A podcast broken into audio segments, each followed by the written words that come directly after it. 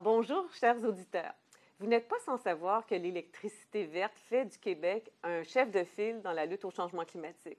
Alors, pour faire écho à la volonté gouvernementale d'électrifier les industries, le transport, les bâtiments pour atteindre notre cible à l'horizon 2030, mais aussi pour favoriser le développement économique, Hydro-Québec a rendu public son plan d'action, son plan stratégique 2020-2024 au mois de décembre dernier et affirme sa volonté d'être un leader dans la transition énergétique en utilisant le potentiel de notre électricité. Donc, pour nous en parler, nous avons l'honneur de recevoir aujourd'hui M. David Murray, chef de l'exploitation et président d'Hydro-Québec Production. Alors, je vous lis sa biographie qui, vous allez voir, est très impressionnante. Alors, M. Murray est chef, bien sûr, depuis chef d'Hydro-Québec, chef d'exploitation et président d'Hydro-Québec depuis avril 2018. À ce titre, il assure l'arrimage des activités opérationnelles et des fonctions transversales qui exigent une vision globale de l'entreprise, soit l'amélioration continue, la santé et sécurité au travail, l'environnement, ainsi que l'exploitation et l'évolution des technologies de l'information et des communications. Il gère également les filiales qui commercialisent les innovations d'Hydro-Québec, de même que l'ensemble des activités de production, dont l'exploitation et la maintenance des installations, ainsi que la vente d'électricité et le courtage d'énergie sur les marchés de gros. M. Murray est entré chez Hydro-Québec en 2015 comme vice-président technologie de l'information et des communications. Un an plus tard, il a été nommé président d'Hydro-Québec Distribution. À ce titre, il a dirigé l'ensemble des activités liées à l'approvisionnement en électricité du marché québécois, à l'exploitation du réseau de distribution et à la prestation de services à la clientèle. Il possède plus de 20 ans d'expérience au sein de grandes entreprises. Avant de se joindre à Hydro-Québec, il a occupé de nouveaux postes de direction, de nombreux postes de direction stratégique chez Bombardier Aéronautique, où il a notamment participé à la mise sur pied de l'unité Bombardier Avions d'affaires.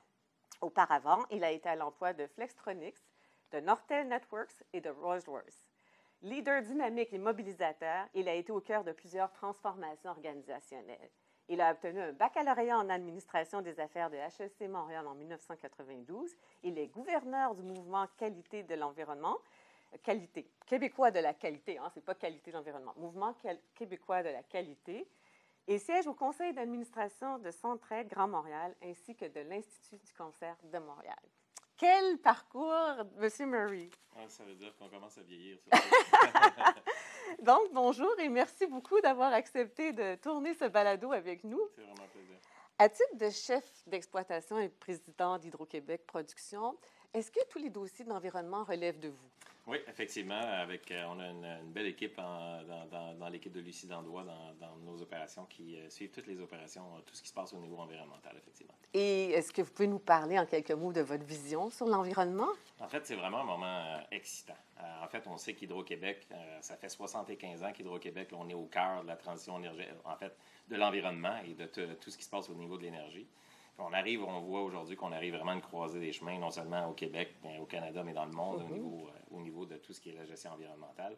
Alors, ça nous offre euh, des opportunités assez, euh, assez incroyables pour nous. Et on veut continuer à être chef de file dans cette, dans cette démarche-là. Alors, pour nous, de continuer à travailler dans, dans, la vision d'entreprise, le plan stratégique qu'on vient de déployer, il allait de soi qu'on était pour être un joueur majeur au niveau de l'environnement. Donc, euh, on veut continuer, un, à exceller. On dans, dans, une des stratégies, je pense que ça fait plusieurs années qu'on a 150 euh, personnes à peu près chez Hydro-Québec. Mm-hmm. C'est peu connu.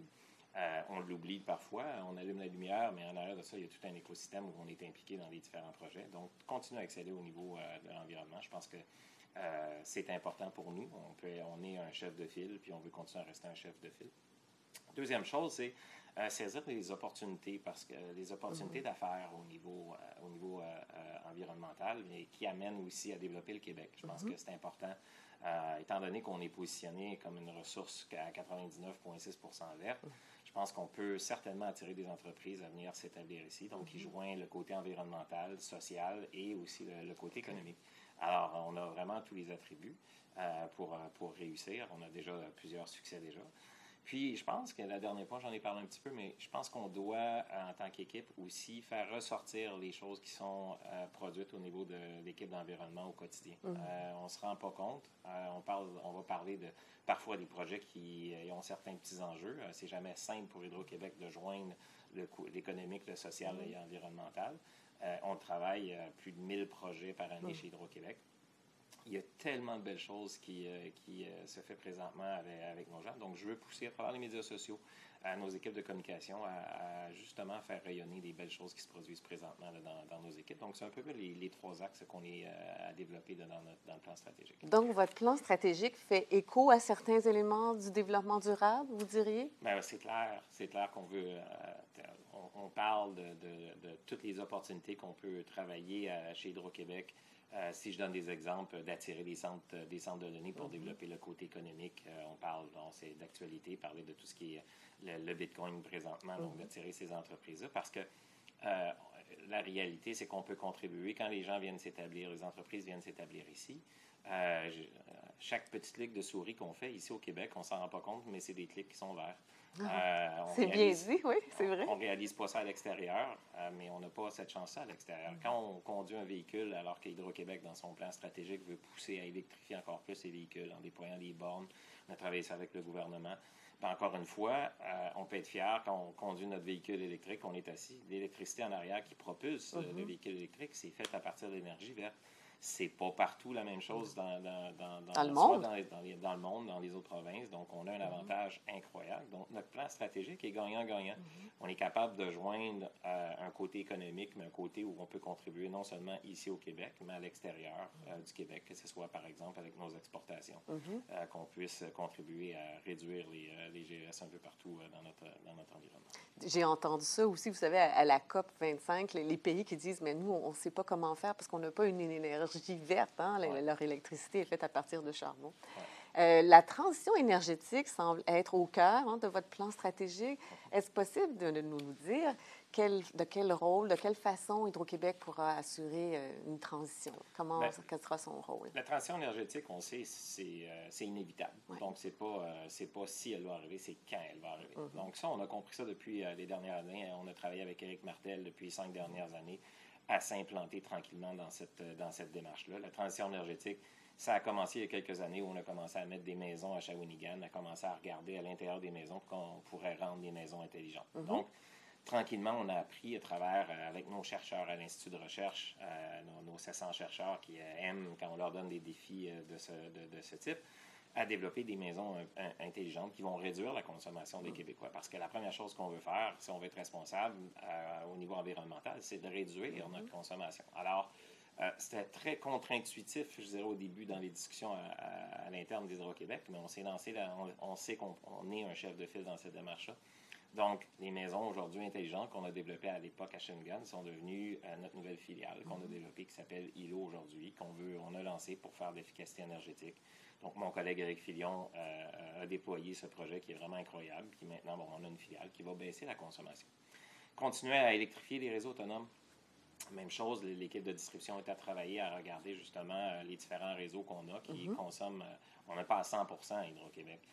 tantôt, vous disiez, quand on regarde dans le monde, il aimerait ça, il ne voit pas comment le faire on l'oublie, Hydro-Québec, mm. y a des pays dans le monde qui peuvent même pas rêver dans 50 ans, dans 100 ans, être comme on est aujourd'hui.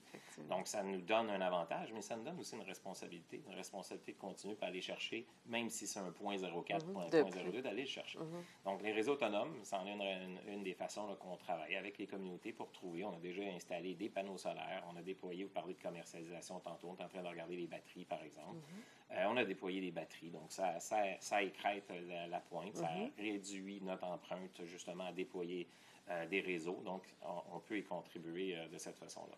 Déployer des bornes électriques, mhm, mhm. je pense qu'on est, on regardait dans l'actualité dernièrement, on voyait la croissance des véhicules électriques. ça fait des années, l'équipe, l'équipe d'Élise Prou travaille justement à pousser cet essor-là. Belle écoute, comme je le disais tantôt, avec les gouvernements pour nous permettre d'atteindre ces objectifs-là. Mais ça donne, ça mobilise les Québécois, puis on devient encore des exemples à suivre, euh, non seulement au Canada, mais partout, partout, euh, dans le monde. Donc, cette fierté-là, on, doit la, on doit la prendre. Puis je pense que je pense qu'on commence tranquillement à, comprendre ce qu'Hydro-Québec amène aux Québécois, ah amène au niveau social, au niveau économique.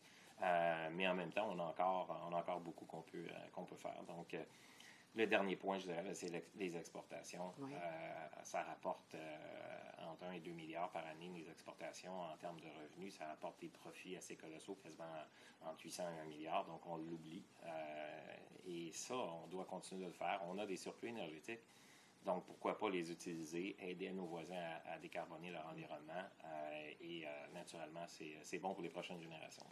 Puis vous dites, euh, ben, il va falloir continuer de s'améliorer. Est-ce que vous diriez que les clientèles, que ce soit les clientèles résidentielles, les, les clientèles industrielles, en font suffisamment en efficacité énergétique? Parce que quand vous parlez de réduire, j'imagine que vous référez à l'efficacité énergétique. Puis sinon, qu'est-ce qu'elles doivent faire?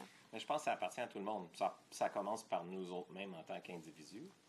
Euh, quand je regarde euh, juste à la maison, parfois, je regarde juste, je reviens à la maison puis les lumières sont allumées. Euh, on dit à la famille, faire attention. moi, le premier. Mm-hmm. donc, c'est important qu'on continue à, s'impliquer personnellement par rapport à ça. Ça commence par l'individu. Je pense qu'on est, on regardait un rapport de Pierre-Olivier Pinault mm-hmm. dans l'état de l'énergie. Mm-hmm. Donc, on voit que les Québécois, on est parmi les plus grands consommateurs d'électricité. Donc, cette efficacité-là, pour nous, est, importante, autant au niveau individuel qu'entreprise, parce que vous parliez du parquet de transactions tantôt, mais l'économie qu'on fait en, tant que Québécois, on sert les coudes ensemble à mm-hmm. faire l'économie d'énergie. Mais ça, c'est l'énergie additionnelle mm-hmm. qui nous permet non à, à pouvoir euh, envoyer sur les réseaux voisins, aller chercher encore plus de revenus pour les Québécois. Puis la beauté, c'est quand on, réduit notre consommation, ça aide notre, ça aide notre propre facture en, tant que Québécois. Fait que c'est gagnant pour les Québécois, puis c'est gagnant pour le Québec, donc pour les Québécois, à, somme toute à la fin. Donc, c'est euh, vraiment excitant euh, aujourd'hui. Euh, de vivre une transition énergétique, ça amène des défis, mais ça amène tellement d'opportunités. Euh, qu'on peut aller chercher en tant, qu'entreprise. Oui, puis les entreprises me disent toujours, on pensait qu'on avait tout fait, puis à chaque année, on en découvre des endroits où on peut s'améliorer. Alors, il y a encore de l'amélioration à faire. Tout à fait. En fait, les technologies, on parle beaucoup de la transition énergétique, tout ce qui est le numérique, mm-hmm. la digitalisation. Donc, euh, c'est clair qu'aujourd'hui, euh, Hydro-Québec, on regarde par exemple avec ILO à, trouver des moyens, mais c'est sûr qu'on va, devoir travailler puis à continuer cette démarche-là, puis mm-hmm. regarder avec les entreprises euh, comment on peut travailler justement à augmenter cette efficacité énergétique-là qui, qui, va être excellente pour tout le monde. Puis est-ce que vous avez pu estimer quelle serait la contribution d'Hydro en termes de pourcentage et en termes de mégatonnes pour contribuer à la réduction des émissions de gaz à effet de serre, votre objectif d'ici 2004, parce que votre plan stratégique va jusqu'en 2004. 2004. J'ai dit 2004. oui. en fait, on le regarde depuis plusieurs années. On le regarde depuis 1990. On a mis plusieurs initiatives, euh, que ce soit de remplacer certaines centrales qui étaient plus polluantes par d'autres types de centrales, on parle d'environ 5,5 euh, millions de tonnes euh, de CO2 qu'on évite. Donc, mhm. c'est quand même euh, l'équivalent d'un 1,6 million de véhicules. C'est quand mhm. même assez important. Mhm. Mais il y a encore des opportunités qu'on peut continuer à, travailler, que ce soit par regarder nos propres flottes de véhicules. C'est des choses qu'on est en train de faire présentement. Euh, L'exemplarité d'hydro. Oui, c'est important. Convertir nos véhicules aussi le plus possible de véhicules électriques. Il faut le faire, en fait, comme je le disais tantôt, notre première responsabilité, c'est de diminuer le nombre de véhicules. Mm-hmm. Souvent, on dit, hey, l'Hydro-Québec euh, fonctionne, roule encore avec des véhicules euh, qui ne sont, qui sont pas tous électriques. On les remplace. On a mm-hmm. plusieurs, plusieurs véhicules aujourd'hui, mais on veut le faire de la bonne façon. Donc, notre but, c'est d'optimiser puis de trouver des façons de faire cette efficacité-là. On le regarde, je donne juste des exemples concrets. Euh, des fois, nos, travailleurs en région vont travailler vont se rendre dans nos centrales tout en, avec leur, petit, euh, leur véhicule personnel. Bien, on est en train de se questionner, regarder, est-ce qu'on ne peut pas mettre un autobus dans cette démarche-là qui va rassembler tout le monde, mm-hmm. un? Et euh, en fait, ça a des avantages importants aussi au niveau de la santé-sécurité parce que, bon, ben, on a tous les. c'est un peu mm-hmm. plus. moins de risques. moins de risques. Donc, mm-hmm. c'est des choses gagnantes-gagnantes que souvent, on, voit que le côté environnemental, on peut voir qu'il y a des coûts additionnels, mais des fois, il y a aussi des, opportunités qu'on peut aller, on peut aller saisir. Donc, c'est très excitant de voir ça. Puis, euh, l'utilisation de l'électricité pour retenir nos entreprises d'ici ou pour en attirer des nouvelles, ça, vous en avez parlé un peu, mais est-ce que vous êtes capable de nous dire un peu euh, quelle serait votre stratégie? En fait, euh, tout ce qu'on peut faire pour attirer, étant donné qu'on a des, des surplus, une des façons, c'est de l'exporter. L'autre façon, mais c'est d'attirer des entreprises à venir s'établir au Québec. On, le fait avec les centres de données. On a des succès assez incroyables. On, a gagné des prix en fait des reconnaissances euh, où euh, Montréal, euh, Data Cloud Europe qu'on avait gagné le, prix, où Montréal était identifié comme l'endroit sur la planète. On prend notre planète bleue, on le tourne, puis il y a un spot vert qui dit c'est là, c'est le Québec, le spot vert. Puis ils disent que c'est à Montréal que, et la région, surtout à cause des télécoms, il y a toute une question de latence, que c'est à Montréal l'endroit où on devrait venir s'établir. Faire ça, pour nous, c'est sûr que c'est du bonbon. Ça attire des entreprises, des grandes entreprises à vouloir venir s'établir ici ça crée un peu comme le gouvernement euh, du Québec veut faire, créer des emplois qui sont payés mhm, parce que c'est de la mhm. haute technologie. Donc, euh, pour nous, on, continue à travailler dans ce, dans ce créneau-là. Euh, autre démarche qu'on est en train de regarder, c'est de travailler aussi dans des nouveaux créneaux. Si on regarde mhm. l'hydrogène, par exemple, c'est des nouveaux créneaux qui sont en train de, de se développer. Donc, c'est sûr et certain qu'on a intérêt. on a un intérêt pour nous. c'est, une transition qui, qui, a lieu un peu partout dans le monde. Beaucoup, beaucoup de recherches euh, qui se fait présentement sur l'hydrogène, notamment pour transporter les véhicules un peu plus lourds. Mhm. Euh, le Japon se lance euh, dans cette démarche-là. Les Olympiques, d'ailleurs, j'ai bien hâte de voir, parce que c'est ces Olympiques qui vont être basés un peu sur l'hydrogène. Donc, c'est sûr qu'on a, un intérêt marqué. L'électrisation, pour nous, les, de, cette ressource-là nous mhm. permet de, la produire qui est encore, qui va être verte. et c'est des nouvelles sources. Donc, ça amène des nouvelles entreprises à venir s'établir ici pour nos entreprises qui sont déjà ici, mais je pense que on est privilégié de par les tarifs qu'on a. Donc, euh, combien de serres viennent s'établir ici qui viennent de nos provinces voisines euh, parce que justement nos tarifs sont, sont, euh, sont attrayants.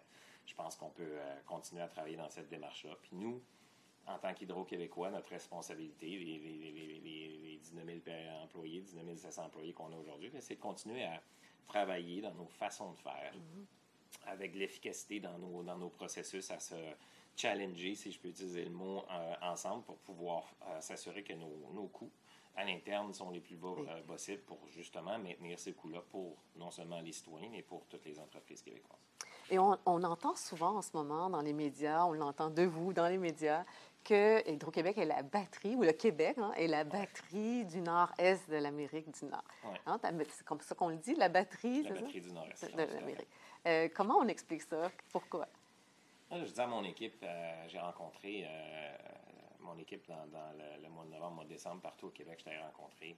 Et euh, je disais, écoutez, si on était quelques entrepreneurs dans une salle, on prenait un crayon sur un tableau, on prenait notre, notre crayon sur un tableau blanc, puis on mettrait les attributs sur le tableau de quel genre d'entreprise on voudrait être dans le monde de la transition énergétique en tant que producteur d'électricité. bon, première chose qu'on dirait, on veut une énergie propre.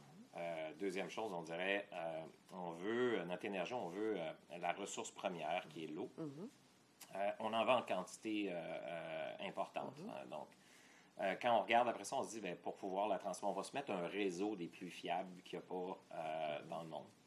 On va rajouter, on va dire, on devrait se mettre une équipe de 700 chercheurs qui va repousser les limites, regarder en avant pour voir c'est quoi les prochaines choses qui s'en viennent, que ce soit au niveau des matériaux, que ce soit au niveau des nouvelles technologies. Euh, on se mettra une équipe de recherche euh, de, de, de, 700 personnes qui nous permettent justement d'être, euh, à l'affût de tout ce qui se passe. De toute façon, on dirait, on va mettre des, gouvernements partout, alentour de nous autres, qui veulent se décarboner, vont se donner des mhm. cibles de 30, 40, 50 dans les prochaines années, 20, 30, 20, 40, 20, 50. Puis après ça, on va se mettre une nouvelle génération sur le tableau pour dire, on va mettre des nouvelles générations, des jeunes qui marchent dans la rue, qui poussent sur tout le monde pour dire, hey oh, écoutez-nous, il faut qu'on se transforme puis qu'on change nos façons, nos façons de faire. Mm-hmm. Si on, avait à écrire ça, puis on voudrait partir de notre plan d'affaires, on dirait, hey, on est, euh, on est space un peu, on est dans un autre monde. Mm-hmm. Mais quand on regarde chez Hydro-Québec, on l'a. On regarde, on a, on a une énergie qui est des plus propres. Euh, on a une ressource, l'eau qui est à des niveaux, euh, nos, barrages sont, sont, quand même assez, nos grands réservoirs sont remplis. Notre réseau est un parmi les, les plus fiables on a euh, des experts, on a vraiment, on les a tous. on a cette fierté-là d'avoir une entreprise incroyable qui est reconnue parfois quasiment plus de l'externe euh, du Québec qu'à l'interne du Québec. Moi, ça fait cinq ans que je suis ici. Puis la fierté qu'on a à l'interne est, comme parfois pas véhiculée de la, bonne façon. à Madrid, des gens citaient souvent Hydro-Québec. Euh, partout, à, dans les conférences, on est vu comme, comme un exemple, un, hein, exemple, modèle. Je pense qu'on ne le réalise pas la batterie du Nord-Est, c'est quoi? C'est ça, la batterie du Nord-Est. C'est de permettre à tous les États alentours de nous autres de pouvoir utiliser notre énergie parce que dans la transition énergétique, il y a des nouvelles ressources qui viennent, que ce soit solaire ou d'éolien.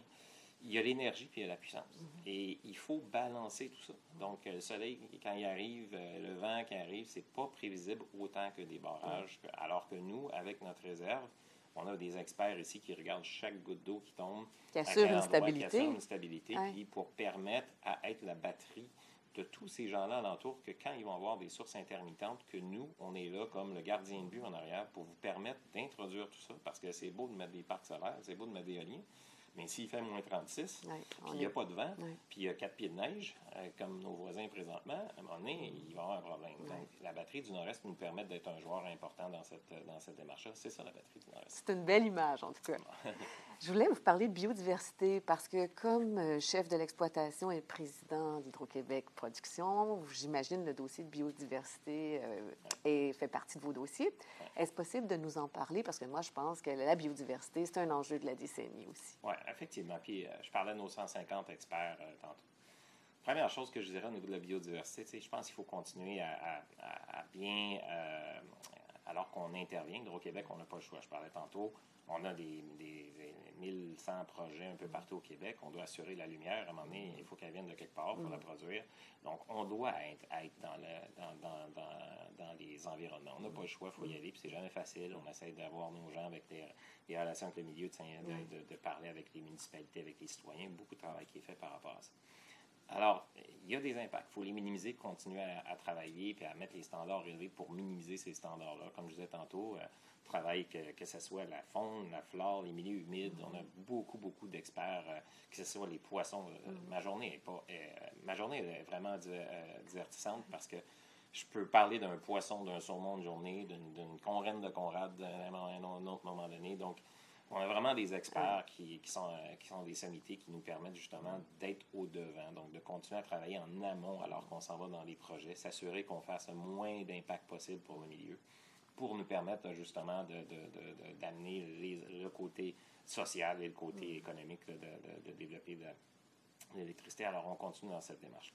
Deuxième chose, au niveau de la biodiversité, je pense que c'est important de continuer d'apprendre. Euh, mm-hmm. L'apprentissage est important. On est d'une transition énergétique. Transition, sinon révolution énergétique. Donc, les technologies changent, les, moyens changent. Donc, pour nous, c'est important de, rester à l'affût de ces nouvelles technologies-là, d'apprendre puis d'être encore en amont, qu'on installe des panneaux solaires pour euh, produire de l'électricité comme on a annoncé. Mais ça amène d'autres euh, réalités. Donc, il faut comprendre. Donc, continuer d'apprendre, travailler avec l'université, euh, travailler avec des chars, c'est des choses qu'on est en train, on est tous en train de travailler aussi développer des outils. Mm-hmm. je pense que c'est important d'ouvrir des outils qui nous permettent de partager nos bonnes pratiques mm-hmm. aussi autant à l'interne qu'à l'externe. Euh, puis ces outils-là, on peut les bâtir aussi avec d'autres partenaires à l'externe. Je pense que c'est important qu'on mette toutes nos forces euh, ensemble. On a une expertise, oui, chez Hydro-Québec, mais quand même assez grande euh, à l'extérieur d'Hydro-Québec aussi, donc de, travailler là-dessus. Puis dernier, c'est, je reviens à ce que communication. Je pense que c'est le nerf de la guerre, s'assurer que les gens comprennent. Des fois, on rentre dans une discussion on ne voit pas le 360 de ce qu'un Hydro-Québec peut voir. Donc, d'être présent, de parler de ces de, de, des, des différents euh, enjeux ou mhm. opportunités qu'on Des solutions Des solutions euh, euh, potentielles. Puis je pense d'être à l'écoute aussi.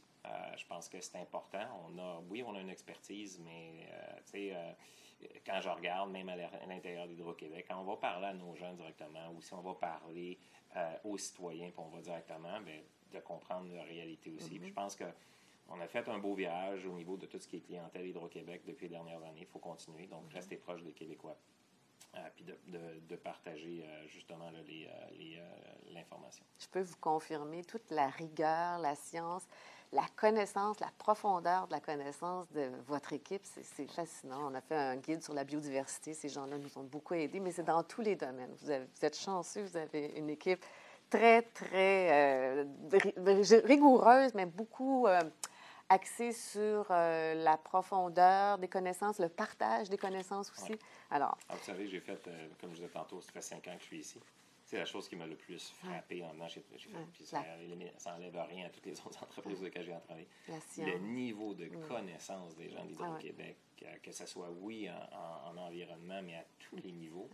Euh, c'est une belle fierté. Je peux vous dire que quand on se promène, puis on s'en va dans des séminaires pour représenter ou pour d'apprentissage, on, a le torse un petit peu bombé euh, de, voir qu'est-ce qu'on peut être fier. On peut être fier. On aimerait ça, des fois, transmettre ça aux Québécois. Mais, mais, le partage, comme vous dites, des, des bonnes pratiques aussi, c'est extraordinaire. Euh, une question avant que nous passions aux questions ludiques, ma dernière question, plus sérieuse, c'est comment Hydro-Québec peut s'adapter au changement climatique?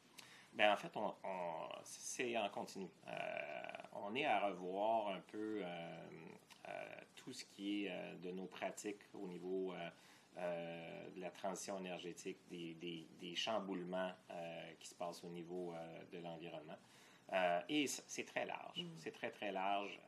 On, on, fait face à des vents, des, des, des, vents qui sont de plus en plus... De travers. de travers. donc, ça amène des défis aux équipes, autant aux équipes de distribution, aux équipes de transport, l'ADLAS pour nos grandes lignes de, de, de, de transport. Donc, l'équipe de, transport travaille très fort justement à minimiser ces impacts-là aujourd'hui, mais on, est on regarde à, plus long terme. Euh, au niveau de la production, euh, la gestion de la crue, euh, mm-hmm. ça amène des défis. Mm-hmm. On voit des, des, crues qui arrivent une fois par mille ans l'année passée à, sur certaines rivières, donc on est à se questionner par rapport à ça. Mais ça va encore plus loin que ça, ça va jusqu'aux moustiques. Ah. les températures commencent à changer. Donc, on n'en aura plus? Ben, on, risque d'en avoir, mais il risque d'être différent. Donc, ça a des ah. conséquences. Fait qu'il faut penser qu'à Hydro-Québec, à la journée, euh, nos travailleurs s'en vont dans, mm. dans, dans, dans, des milieux forestiers pour beaucoup, euh, une grande partie de leur temps. Donc, c'est une réalité à laquelle on doit, on doit faire face. Euh, les hausses de température, les impacts, les impacts sur, sur nos lignes, donc mm. cette température a des impacts. Donc, comment on commence à, à mm. travailler là-dedans? Il y a beaucoup de démarches qui ont été faites. Et là, on veut continuer à accélérer cette démarche-là pour le prendre vraiment de façon euh, euh, plus large. On travaille avec des organismes comme Mouranos, avec euh, des firmes externes pour nous aider justement à faire face à ça. On n'est pas seul dans cette, dans cette démarche-là. Quoi qu'on a un milieu un petit peu particulier avec le Québec et nos, hivers assez, assez rigoureux. donc parfois rigoureux. Ça change beaucoup. voilà. Donc, pour nous, c'est du quotidien. Mais je pense qu'aujourd'hui, autant il y a une transition énergétique, il y a une transition climatique. Et les deux, les deux vont venir ensemble à, où on va devoir travailler. Qui ont des, impacts, des répercussions sur, euh, vos travailleurs aussi, santé et sécurité. Sur les travailleurs et sur, sur, les Québécois, naturellement, de, facto. Nos travailleurs, c'est important. On regarde les pannes, euh, de longues heures pour être capable, justement, euh, nous, on est dans notre confort, on est bien à la maison, mais en attendant, il y en a qui, il y en a qui, qui, sont là pour justement ramener le confort à, à. Et nous terminons toujours nos balados avec cinq questions plus ludiques. La première étant, euh, quel est votre mot préféré dans le vocabulaire du développement durable? Je dirais euh, génération future. Ah, c'est beau. Je pense que euh, je, regarde, je regarde ma fille qui, qui, qui, nous a amené, qui nous amène à une autre étape. J'étais à la génération où le bac vert, on allait le porter au bout, puis on va commencer avec le petit bac vert pour encore. Mm là, on commence, on a, on a plusieurs bacs, puis je pense que les générations futures nous propulsent là-dedans, qu'on regarde les marches mm-hmm. dans, dans, qui, qui, se sont produites un peu partout dans le monde, et ici, ici au Québec. Je pense que je pense que ça, va être certainement un, catalyseur là, pour, mm. pour accélérer nos comportements et les changer. Je pense que déjà aujourd'hui, si on regarde juste dans les derniers deux ans, je pense qu'on a été encore plus conscientisés en tant, en tant que citoyen, mais en tant que leader aussi de, de, de, grandes entreprises. Puis euh, je pense que c'est le mot qui me touche le plus.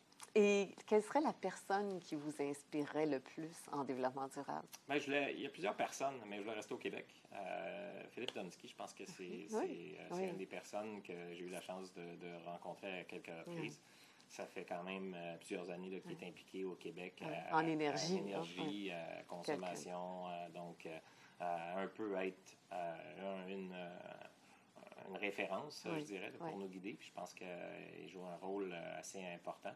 Euh, d'un autre aspect, mais Pierre-Olivier Pinault des HEC, qui, qui, aussi euh, euh, brasse un peu le cocotier.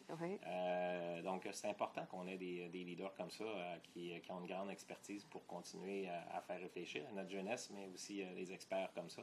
Je pense que ça nous amène dans un écosystème où il va y avoir plein de solutions potentielles. Puis, je peux me douter peut-être de votre réponse, mais on ne sait jamais. Quelle serait la plus grande fierté pour le Québec en développement durable? Mais je suis biaisé, oui, c'est un, peu, un peu douteux, mais écoutez, moi, moi je, euh, comme je disais, je ne connaissais pas Hydro-Québec avant venir. Je connaissais parce que je payais ma facture. De le découvrir, euh, de, découvrir euh, aux quatre coins, j'ai eu la chance de, toucher plusieurs rôles chez Hydro-Québec.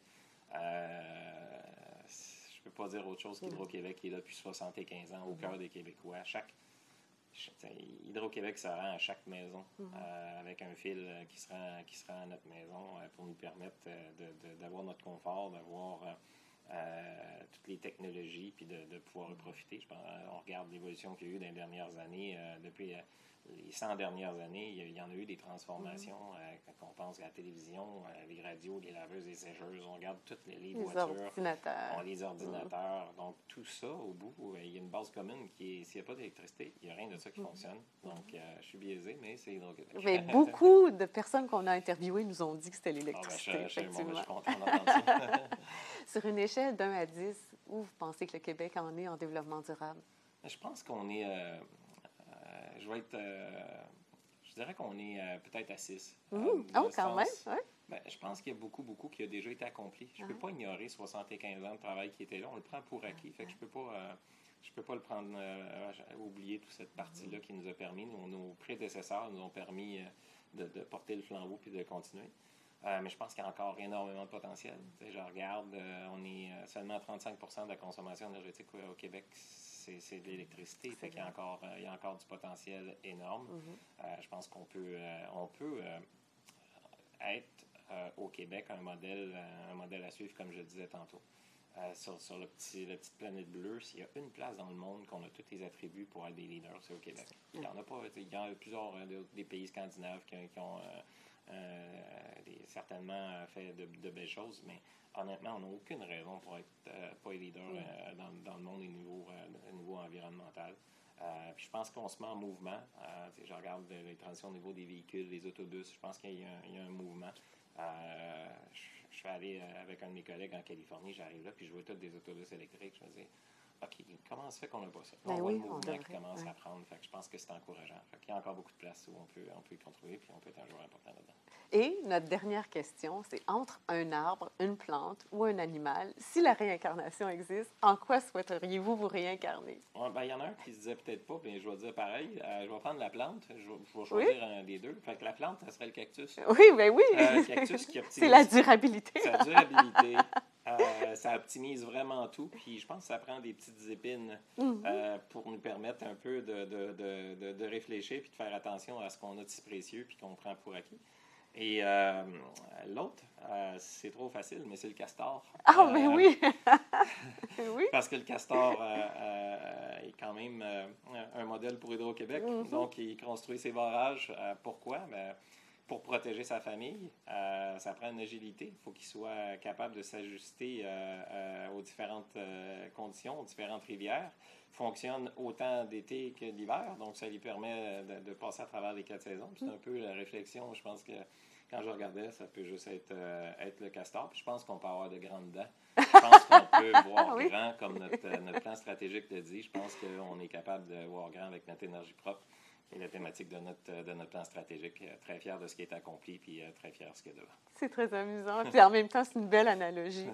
Je vais vous dire merci beaucoup. Je peux comprendre quand vous dites c'est effervescent, c'est vraiment palpitant pour vous de travailler avec votre équipe qui est très structurée, rigoureuse. Merci, félicitations, puis bonne continuité avec votre plan stratégique. C'est un plaisir. Merci beaucoup. Merci. Merci, Merci beaucoup.